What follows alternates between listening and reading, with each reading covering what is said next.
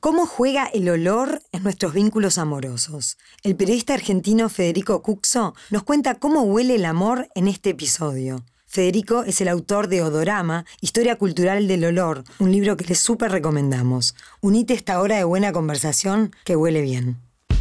Bienvenidos a Mil Historias Podcast. Sumate vos también a la buena conversación. Federico, ¿cómo andás? Estaba apenas repasando parte de tu currículum para que no te tiene, que, que ya te ponga en órbita, eh, especializado en Historia de la Ciencia en la Universidad de Harvard y en el MIT. Este, bueno, escribís para La Nación, para Le Monde Diplomatique, para medios mexicanos, españoles, en fin, premiado por la Fundación Conex también como uno de los mejores 100 periodistas argentinos de la década. Muchas gracias por recibirnos. No, gracias a ustedes por la invitación. Federico, eh, empecemos a repasar, eh, es difícil definir por dónde, porque hay tanto material en este libro. ¿Cuánto tiempo te llevó a hacerlo? Y varios años. Fue mi proyecto cuando yo estaba en Estados Unidos. Por una beca me fui al MIT, a la Universidad de Harvard, y ahí empecé a, gestionar, empezar a elucubrar este, este, tema. Y cada vez que yo le, le, contaba a alguien que estaba escribiendo sobre los olores, no, no entendían mucho, ¿no? Porque básicamente esta es la gran, la gran hipótesis rectora del libro, es que los olores en Occidente es algo que, de lo que no se habla, ¿no? Es algo que todos conocemos los efectos que tienen los olores en la psicología, en nuestro comportamiento, pero es algo que es tabú. O sea, o siempre en la historia ha sido corrido de la... Incluso como, como el tema de hoy, ¿no? El amor, las relaciones sociales, el olor es, es un puente entre los seres, no solo en el, en el, presente, sino también en el pasado, una relación con el pasado, pero es algo de lo que no hablamos, ¿no? O sea, está buenísimo que hablemos ¿Vos, ahora. Vos decís que mm, está muy bueno porque ya nos haces pensar de pique como cuando uno dice eh, tenés olor, o, ya está directamente vinculado a lo negativo, ¿no? Asociado claro, cuando uno, uno en un ambiente dice hay olor, ya viene con una carga negativa, ¿no? Y esto no es así en todas las sociedades, eh, pero en la sociedad occidental del siglo XXI en la que vivimos, el olor ya viene con una carga negativa. El olor es aquello que hay que erradicar, el olor es aquello que hay que tapar, ¿no? Con otras fragancias.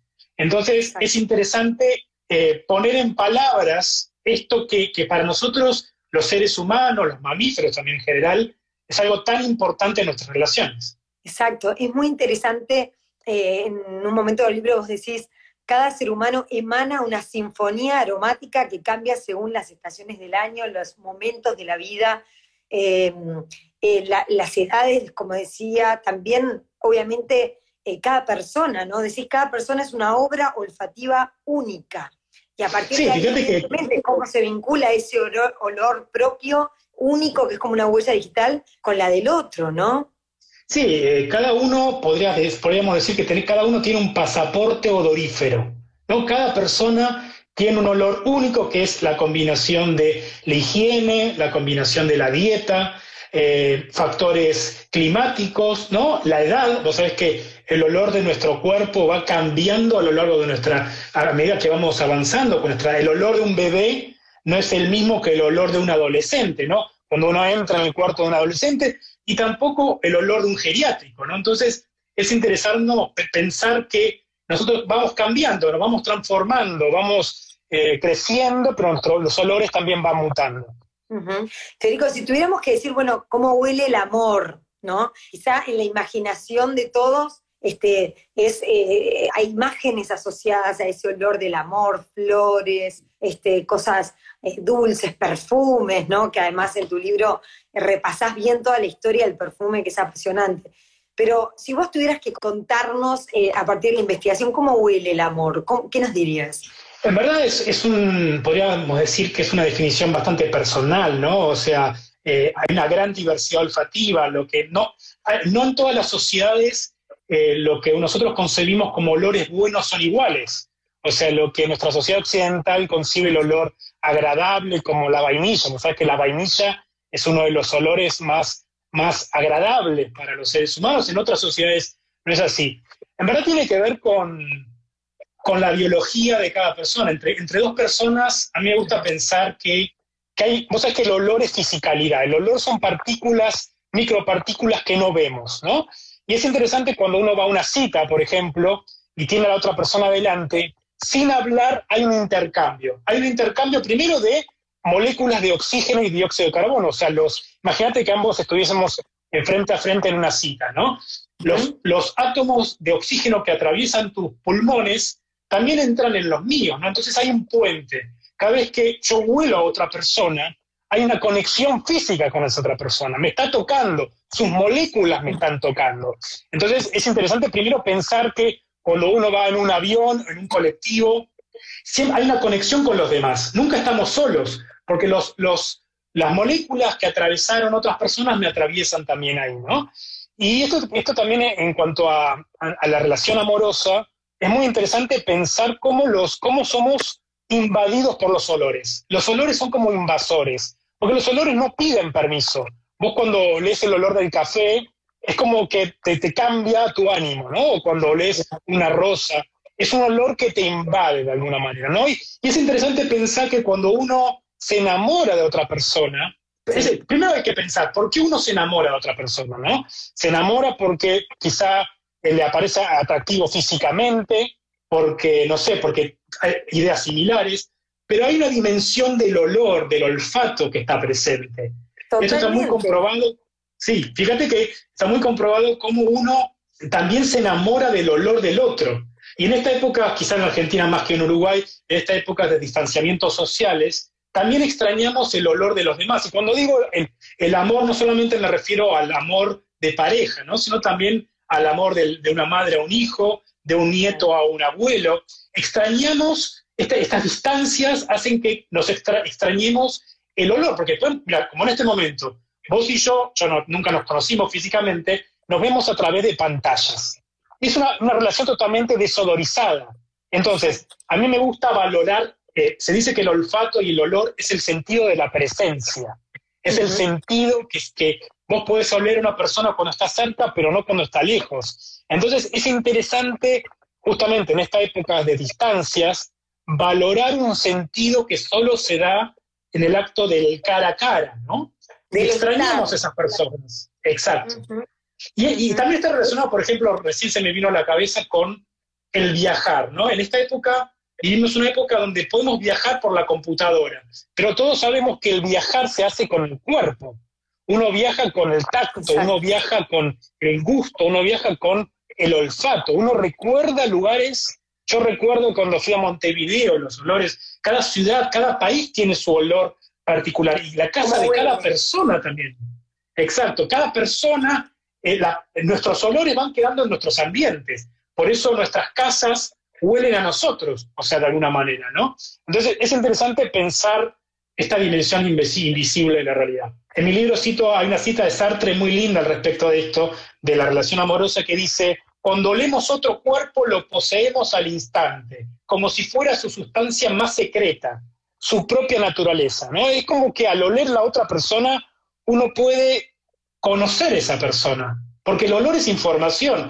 mira, si, yo me tapo los ojos y huelo a otra persona, puedo saber qué edad tiene, puedo saber sus, hábitos eh, higiénicos o, qué comió, si la otra persona comió ajo, por ejemplo, o, si, o, come muchas especies. O sea, eh, la, la atracción sexual o la relación amorosa con nuestros hijos, con nuestros hermanos, con, en todo tipo de relación amorosa, se da con el olor.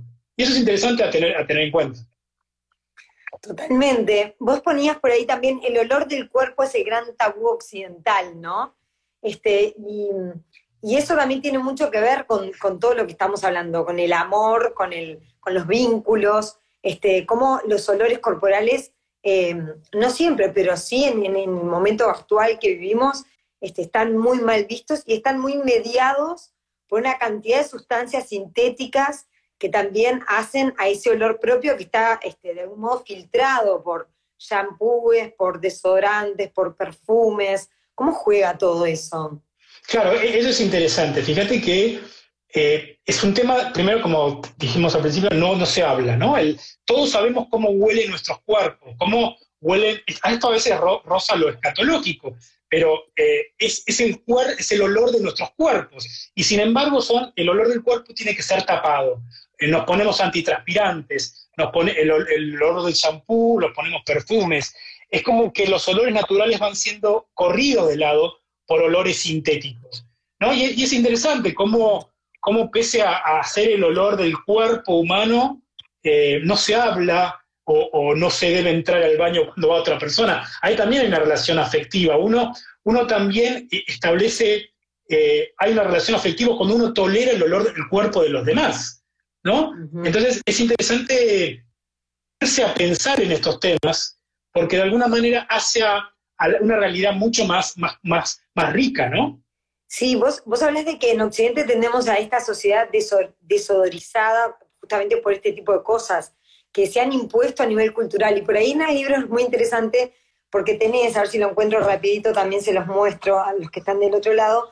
Este, por ejemplo, mm, cómo la publicidad impuso algunos eh, el consumo de ciertas sustancias para sacar tal olor o cual, desde el aliento. Sí, eso se ve mucho con, los productos de enjuague bucal. Vos sabés que durante toda la, la historia de la humanidad, eh, no, no muchas culturas se preocupaban cómo olía el aliento, ¿no? Hasta el comienzo del siglo XX, cuando productos como Listerine, ¿no? Un producto ahora habitual, se imponen en el mercado y la, mercado y la manera de, de insertarse es a partir de la publicidad. Y la publicidad, los publicistas, esto lo, está muy registrado en la historia de la publicidad del comienzo del siglo XX, en muchas revistas, eh, los publicistas se orientaron a un público en especial, que es a las mujeres.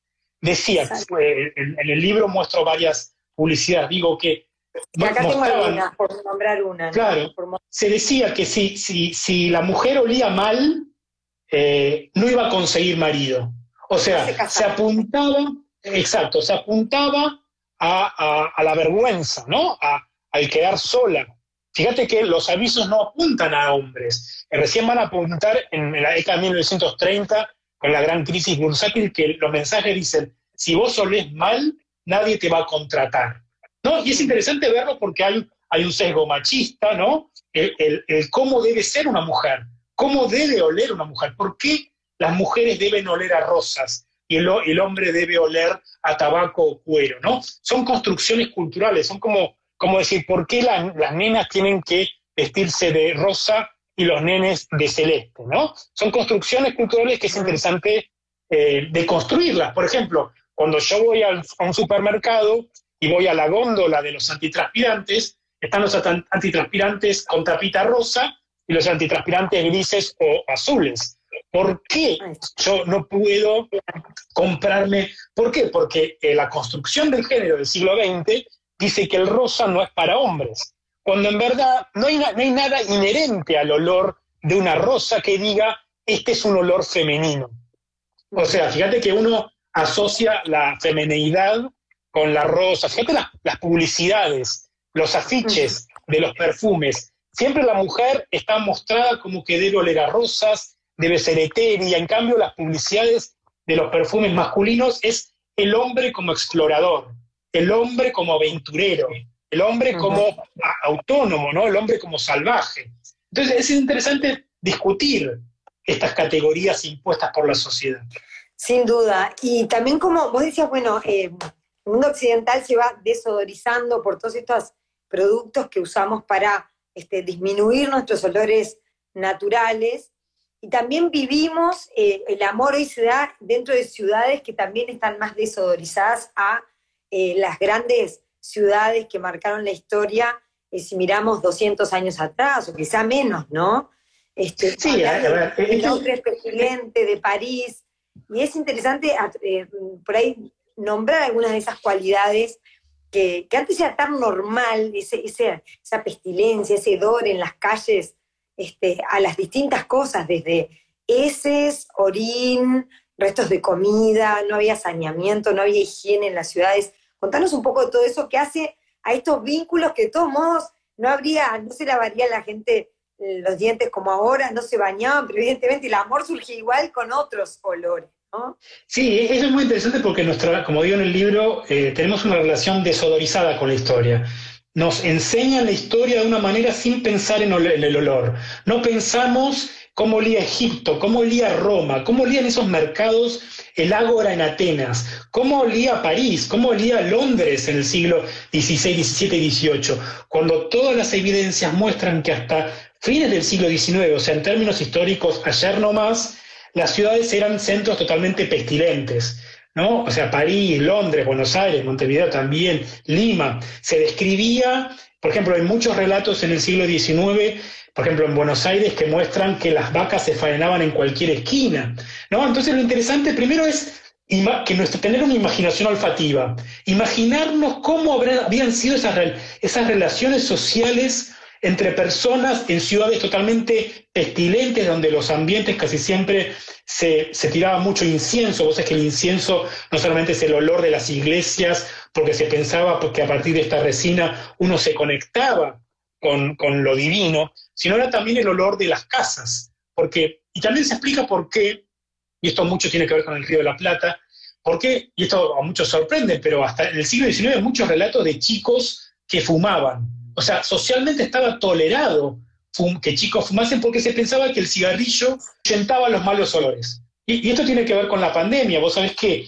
hasta mediados del siglo XIX se pensaba que las enfermedades eran transmitidas por malos olores, o lo que se llaman miasmas. O sea, hasta, hasta en las investigaciones de Pasteur no se pensaban que existían bacterias ni virus, sino los malos, se pensaba siempre que los malos olores eran los que transmitían las enfermedades. Y esto llevó a todo tipo de, prácticas sociales, por ejemplo, a la de no bañarse.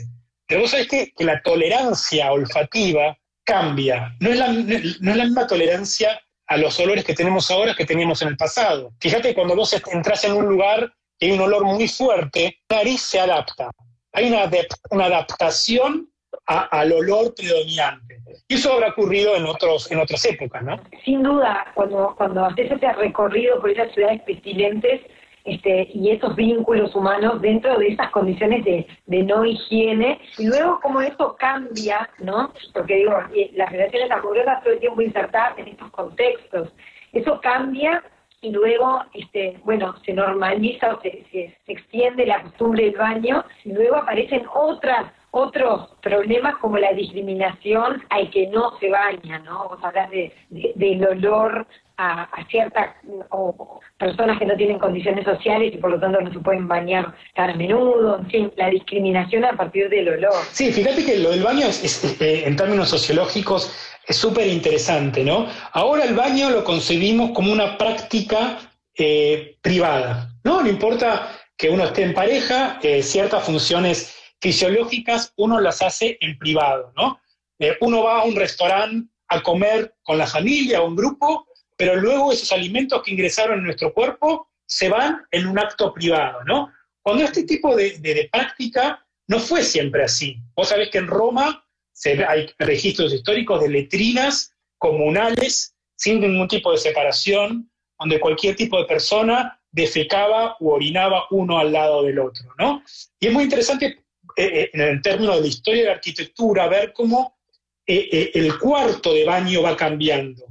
Fíjate que hasta uno puede ver, no sé, en, que hasta, hasta décadas el cuarto de baño estaba fuera de la casa.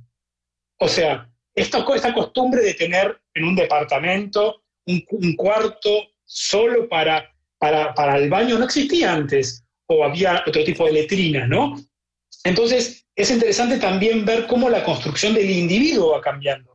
Como antes se hacían negociaciones eh, en letrinas. Imagínate ahora eh, hacer, un, hacer un, negocio eh, con una letrina pública, ¿no? Todo uno al lado del otro. O una cita, Federico, o una cita. O una cita, exactamente. Y, eso y esto que nos sorprende, por ejemplo, el, el rol que tenían los balnearios o los baños públicos los baños públicos muy presentes en las culturas otomanas o, en Grecia, donde eran como los, eh, en, parte del libro digo, eran como los Starbucks, las cafeterías de la edad antigua. La gente iba a un baño público, ¿no? Grandes piletas y socializaba, se informaba de lo que ocurría.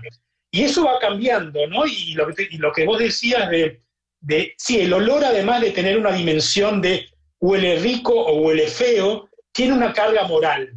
Por ejemplo, eh, detrás de ciertos olores, uno cuando se encuentra con otra persona, uno eh, entabla, hace un juicio de valor.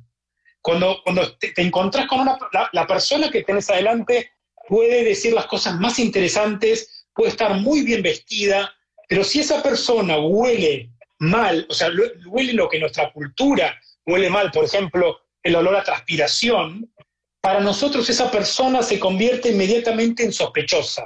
Es como que nuestra cabeza, por, por, la manera en que está nuestro cerebro cableado, nuestro centro olfativo, ese individuo es una persona sospechosa.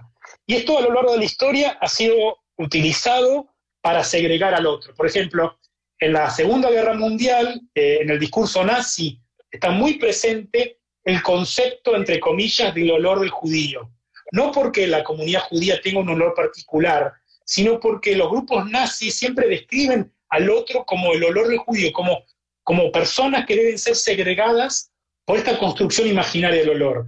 Lo mismo ocurre con el inmigrante, con el, refugiado, con el afroamericano. Fíjate que en Brasil, en Uruguay y Argentina hay una palabra, en Argentina no se usa más porque las poblaciones afroamericanas han sido aniquiladas durante las décadas, no, no ocurrió lo mismo en Uruguay.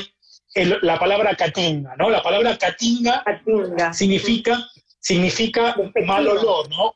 Exacto, es algo despectivo. Y esto, ¿sabes dónde se ve? Por ejemplo, la película Parasite, la película surcoreana ah, ganadora del Oscar del año pasado, donde una familia rica y una familia pobre conviven en el mismo lugar, pero la familia rica eh, tiene un trato despectivo frente con la familia pobre a partir de su olor. Dicen, ellos huelen mal. Y en la Argentina, por ejemplo, el olor de la mandarina, un olor delicioso, está asociado a la comunidad boliviana, así como el olor a, ajo está asociado a las comunidades eh, coreanas o asiáticas. O sea que detrás de cada olor hay también un juicio de valor. O sea, uno, eh, por eso las relaciones amorosas son perfectas eh, así a larga distancia o con cámara, pero está el encuentro de verdad es cuando, cuando es el encuentro físico y uno no solamente puede mirar a la otra persona, puede mirar las tres dimensiones de la otra persona, sino también uno la puede oler, ¿no? Y es en ese momento en que se, ahí el olor también puede funcionar este, como un límite. Vos decías, este, está claro de que el olor te puede transportar, te puede hacer viajar en un segundo física y espacialmente, porque te trasladas a tu infancia, a un viejo amor, al perfume que usaba tal exnovio, tal expareja o, o lo que fuera, ¿no? En instantes, pero también en una cita, como decís, esa persona que te encanta, que por ahí, ahora que están tan de moda también las plataformas, que son desodorizadas, no hay olor, no en un Tinder, en un Happen. Cuando tenés la persona enfrente puede ser preciosa en la foto, cumplir con todos los requisitos en tu mapa este, emocional o afectivo, pero cuando hay un olor eh, fuerte o que, en fin, no, no cuadra con, con, tus estándares, puede ser un límite fuerte, ¿no? Sí, mira, hay una palabra muy linda que se llama olfactofilia, que es eh, la excitación por los olores eh, de genitales ajenos o propios, o también el olor, la excitación por el olor de las axilas. Esto parece así medio chocante, pero es una realidad. Por ejemplo, hay una anécdota muy linda de Napoleón, que él estaba volviendo del campo de la batalla y le escribe a Josefina, su amante, su novia, su, su pareja, que luego muere, le dice, no te bañes. ¿Por qué? Porque le encantaba el olor corporal de Josefina. Y esto es algo que, como te decía nuevamente, eh, es algo que entra en el campo del pudor, de la intimidad, de lo que no se habla, de lo que en una sociedad pudorosa no debe hablarse, pero todos sabemos, todas las personas que hemos tenido relaciones, eh, sabemos que, la dimensión odorífera es muy importante para la sexualidad. Y, esto que vos decís, sí, es, es un tema, como decía, un tema tabú, ¿no? Pero, pero es importante en esta época donde fíjate, vos sabés que eh, el olor es, la gran frontera tecnológica. En esta época de tantas redes sociales de levante, como le decimos acá, creo que hay también, no sé, como, como de, cita, eh, de, eh, de Grinder en la comunidad gay, Tinder, Happen, lo que sea, de muchos encuentros, las tecnologías no han logrado conquistar el olor. Han habido intentos en el cine, cine, cine con olor, realidad virtual con olor, sin embargo, eh, nos estamos viendo ahora por, pantallas y la dimensión del olor ha sido totalmente corrida de lado, cuando, cuando como, como decíamos antes, el olor es tan importante para nuestra psicología, es tan importante para nuestro estado de ánimo, es tan importante para, para la relación. Por ejemplo, vos sabés que el primer contacto que tiene un bebé con la madre es a partir del olor. O sea, los seres humanos nacemos, nacemos prácticamente ciegos. Y el primer contacto que tenemos es olfateando eh, el pezón de la madre. Hay estudios, incluso viceversa, ¿no? Hay estudios que muestran que un bebé detecta el olor de la madre en particular. Por ejemplo, hay experimentos que se han hecho que, con dos ropas eh, de dos madres distintas, la madre del, bebé y otra madre cualquiera, y el bebé reconoce el olor particular de su madre. O sea, este es un tip que todas las, madres saben, que si uno quiere calmar al hijo, eh, tiene que dejarle una prenda con su olor. O sea, entonces, eh, fíjate cuán importante es la relación evolutiva del ser humano de, depender de la madre en términos olfativos. Claro, y en ese amor primario, ¿no? Hablando de amor, justamente, el, primer amor de todos, es impresionante. Em, es interesante también después eh, otra parte que desarrollas en el libro, entre tantas otras, eh, cómo te referís a, la historia de los perfumes, ¿no?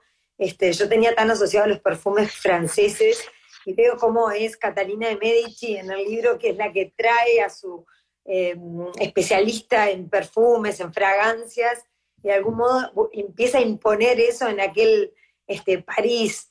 Eh, es increíble cómo ese objeto también se, se asocia mucho de algún modo también al amor, porque cualquier vínculo, como decimos, cualquier cita, yo creo que en la sociedad que vivimos hoy, todos nos preocupamos, sea del nivel social que sea, de buscar alguna fragancia para perfumarse, como alajarse, ¿no? Como mejorar ese, olor personal. Y, se volvió un, objeto de consumo mundial, ¿no? Sí, hay una frase muy linda que, define a los, los, perfumes, son, regalar un perfume es regalar memoria líquida. ¿Por qué? Porque vos sabés que al ponerte un poquito de ese perfume, otra persona va, va a recordarte. O sea, el, perfume, como decías, es lo que se llama el efecto Proust, porque fue el escritor Marcel Proust quien, quien mejor describió cómo, como toda persona, él lo describió con, con la Madeleine, con una galletita que, que en su libro dice que, que lo llevaba a los momentos más felices de su infancia. Todos tenemos un momento Proust, todos momentos, en ningún momento de nuestra infancia establecemos una asociación entre un olor y, y, un, y, una, y una sensación, ¿no? Por ejemplo, eh, esto es increíble, ¿no? Como ciertos olores sintéticos nos transportan al pasado. A mí, el olor de la plastilina me remonta a, la sala de, jardín de infantes, ¿no? O el olor del pasto recién cortado, o, como decís vos, el olor de una persona. Para mí, una persona que usa un perfume, cuando yo huelo ese perfume, inmediatamente en otra persona me confunde, porque para mí asocio esa persona es ese perfume. Entonces, cuando lo huelo, en otra, lo huelo en otra persona, siento que hay una traición. O sea, fíjate cómo funciona nuestro cerebro, que uno relaciona eso. Y también otra cosa muy linda de, de los olores, fíjate que los olores tienen la capacidad de trascender la muerte. Esto pasa mucho con nuestros seres queridos que murieron y uno va a la casa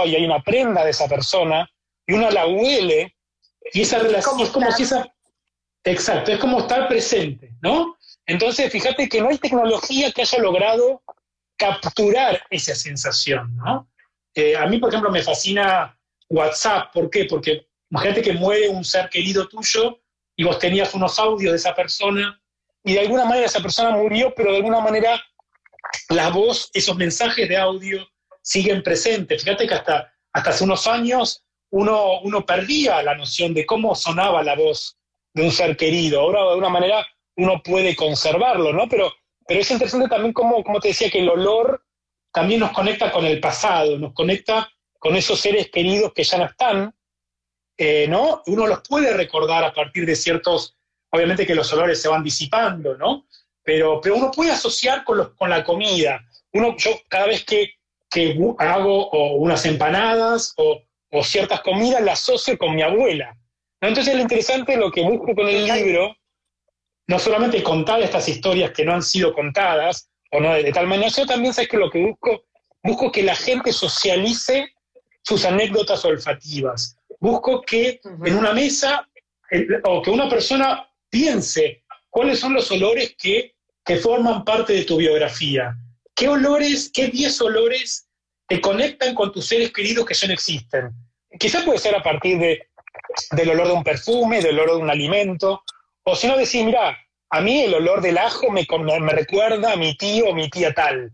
¿Por qué? Porque vos sabés que cada, que cada vez que uno recuerda un recuerdo, aunque suena reiterativo, uno fortalece ese recuerdo. O sea, para que ese recuerdo esté presente, hay que fortalecerlo, hay que reforzarlo. ¿no? Por eso también es, muy recomendable tener fotos de los seres queridos, no tenerlas capturadas en, la computadora o en el celular, sino imprimirlas. Porque vos cuando vas caminando por tu casa, caminas por tu casa y de repente ves una foto, te acordás de esa persona que no está más. Y, y en ese momento vos reforzás ese recuerdo y hace que esa persona, de alguna manera, o el recuerdo de esa persona siga vivo, ¿no? Evocás. Evidentemente, en una parte también explicás cómo funciona em, el tema del olfato, cuando percibimos los olores eh, a nivel biológico, y también hablas de ese vínculo con el lugar en el cerebro donde está la memoria. Y ahí uno entiende también este, por qué viajamos tan rápido a través de un olor hacia un amor de cualquier tipo, como decís vos, puede ser esa mamá, puede ser un familiar, puede ser una pareja o lo que fuera, este, de forma instantánea. Sí, fíjate que eh, el olfato tiene dos caras, es como una moneda, tiene un, componente biológico, tiene que ver con nuestras narices, ¿no? con, el centro olfativo y también tiene que ver con la cultura. En, lo biológico, vos sabés que eh, hay dos formas de oler, o sea, casi siempre cuando comemos, dos maneras. Primero la, la manera frontonasal, con nuestra nariz, las moléculas ingresan en nuestra nariz y luego tenemos receptores y eso se conecta con nuestro cerebro y también cuando comemos los, los, alimentos se van eh, fracturando y hay olor a través de, de, nuestra garganta. O sea, vos sabés que el sabor eh, es casi 80% olor. Y, y, en, el centro olfativo del cerebro, el, el, centro olfativo del cerebro está en la misma zona que la memoria y las emociones. O sea, no pasa, cuando uno huele algo, no pasa por el tamiz de la razón. Por eso, eh, cuando olemos algo, nos dispara la memoria, ¿no? Porque está en el mismo centro. De hecho, hay muchos, hay muchos eh, estudios que, que, buscan eh, también para que uno aprenda a partir de olores, o sea, que se está experimentando, es algo nuevo, estrategias pedagógicas, asociar olores a conocimientos. ¿no? Y, y, también está la parte, como te decía, la parte, la parte cultural. hay olores que vos y yo consideramos agradables o desagradables y otras culturas no. Si bien hay un set de cinco o seis olores que consideramos, por ejemplo, desagradables, por ejemplo, el olor de comida en, descomposición, el olor de, del olor de, un cuerpo putrido, el olor de vómito. ¿Por ¿Por qué? Porque a lo largo de nuestra evolución nuestro, eh, nuestro cuerpo detectó que estos olores son peligrosos para el ser humano. Por ejemplo, imagínate si tenés una comida eh, eh, podrida, ¿no? tu cuerpo te dice, no comas eso. Es como oler el olor a fuego. Vos cuando olés olor a fuego, inmediatamente decís, acá pasa algo, ¿no? Y eso nos permitió, como mamíferos, sobrevivir. Pero también a mí una cosa que a mí me fascina, de, hablando de esta diversidad cultural, es como no hay dos personas con la misma nariz. O sea, eh, vos sabés que las mujeres detectan mejor los olores que los hombres. Las mujeres embarazadas detectan mucho mejor el olor. No sabía, no sabía, lo, me lo leí en tu libro, no tenía idea por qué eso sucede, tampoco lo sé, pero es así. Y no, tiene que, tiene que ver con los receptores olfativos. El ser humano tiene alrededor de 350 receptores olfativos eh, por ejemplo, los, perros tienen como 2.500, las ratas muchas más. Eh, primero detectamos, imagínate, detectamos menos olores que otros animales, ¿no?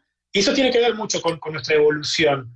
Pero, pero fíjate cómo dos personas... Pero decías, eh, perdón que te, interrumpa solo, decís, los seres humanos podemos detectar más de un billón, billón, con B larga, de olores. eso también me impactó mucho. Sí, a mí, a mí lo que me sorprende es la cantidad de olores que todavía no conocemos. No, no, te decía que la cantidad de olores que nos queda por conocer. O sea, hay un, hay un universo de olores y también la cantidad de olores que, desaparecieron, ¿no? A mí me gusta asociar en el libro, hago esta asociación entre los olores y las especies en extinción.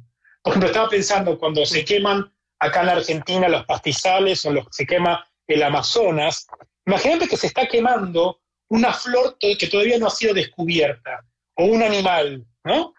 Entonces, está desapareciendo un olor. Y vos sabés que cada año la industria de, los perfumes saca al mercado como 5.000 fragancias nuevas. Imagínate cómo, cuáles van a ser los olores en el siglo, no sé, en el año 2050. No lo sabemos todavía. Así como, por ejemplo, vos sabés que en, los 90 hay olores como las fragancias de Calvin Klein, que, se hicieron, que hicieron furor, o el desodorante Axe. son olores, cada década tiene un olor.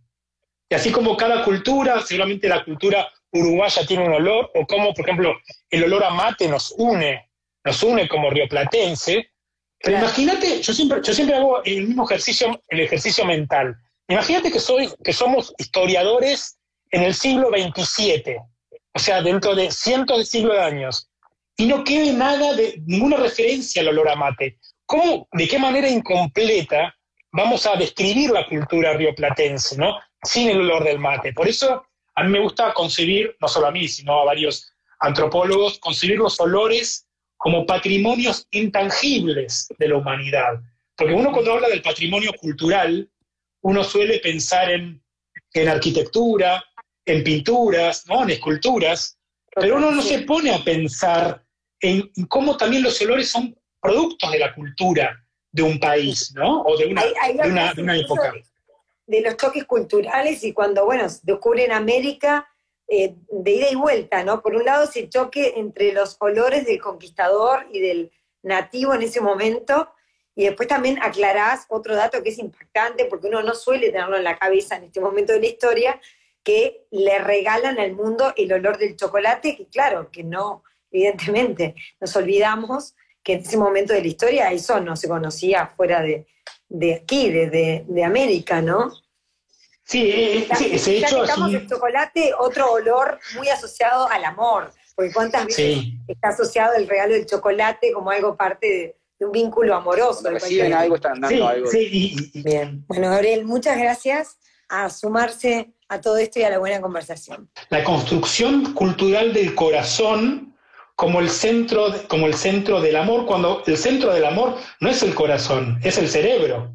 O sea, el, corazón es una bomba que, que, expele sangre, pero se lo asoció con lo afectivo, porque durante siglos los médicos pensaban que en el corazón se asentaban las emociones, cuando en realidad la neurociencia demuestra que no, que, las emociones están en el cerebro. Pero, más allá de esto, me, voy por las ramas, como te decía, cómo la cultura nos impone imágenes. ¿Por qué el rojo es asociado con el, con el, el amor? pienso en San Valentín, ¿no? El rosa, ¿por qué el corazón? además a mí me fascina cómo esa forma tan eh, formativa de lo que es el corazón, porque uno cuando, si uno ve el corazón de verdad, no ese cacho de carne, eh, tengo mucho de historia, historia de las medicinas, pero no tiene nada que ver con esa forma así, ¿no?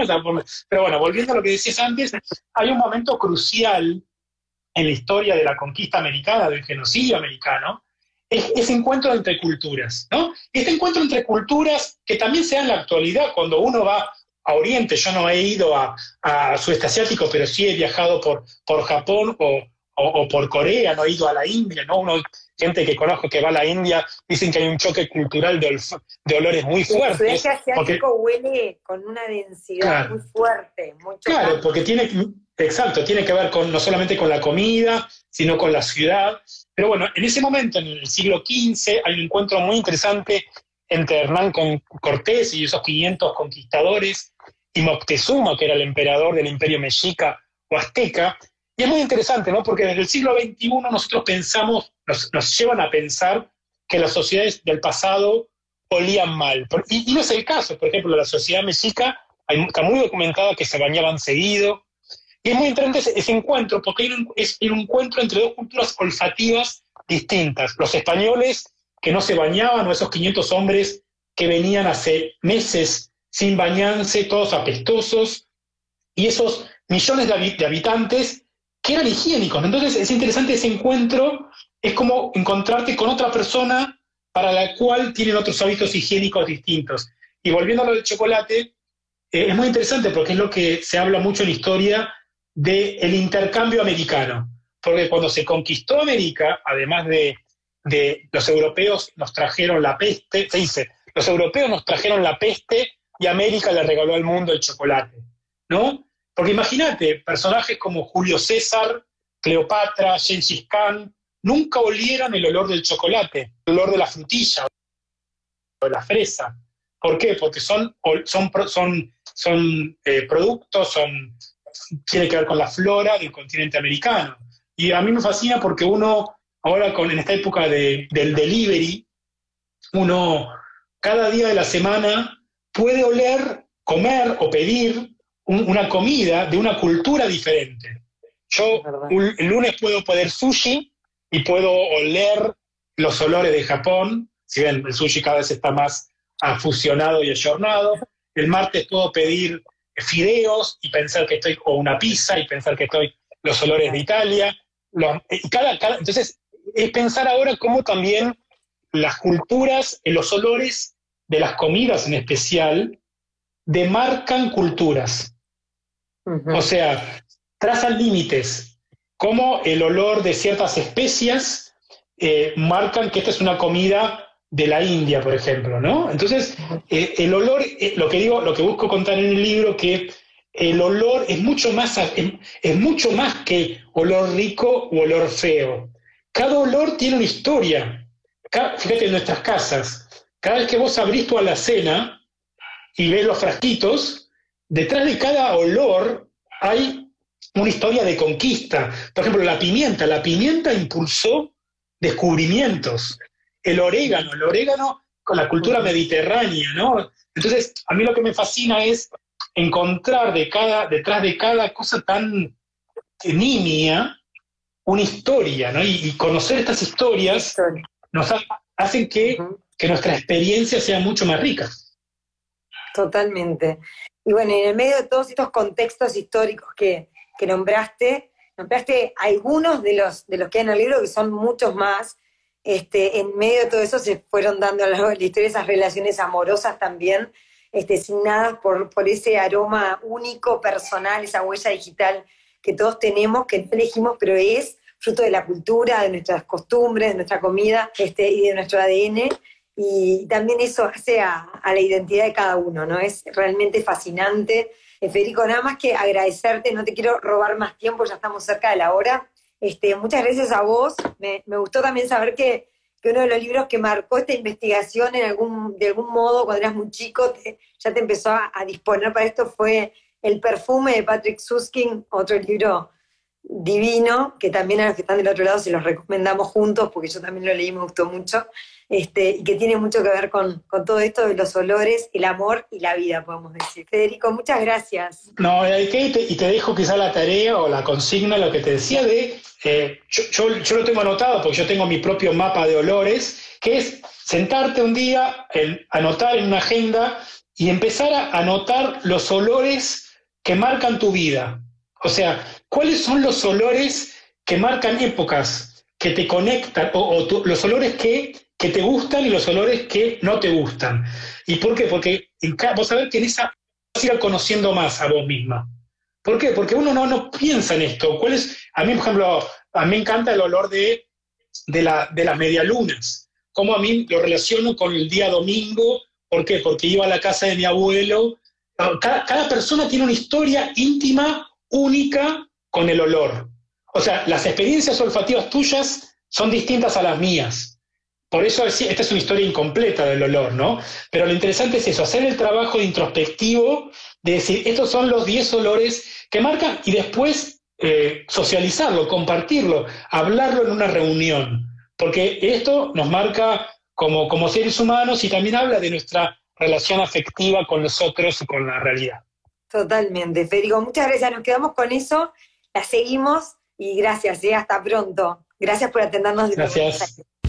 Esto es Mil Historias Podcast. Me interesa tu historia, porque echa luz sobre la mía. No te pierdas los encuentros del Club de Charlas. Podés ver los próximos temas en nuestra web milhistoriashoy.com. Sumate también a los contenidos en redes a través de Instagram en arroba milhistoriashoy, Facebook o YouTube y sé parte de nuestra comunidad.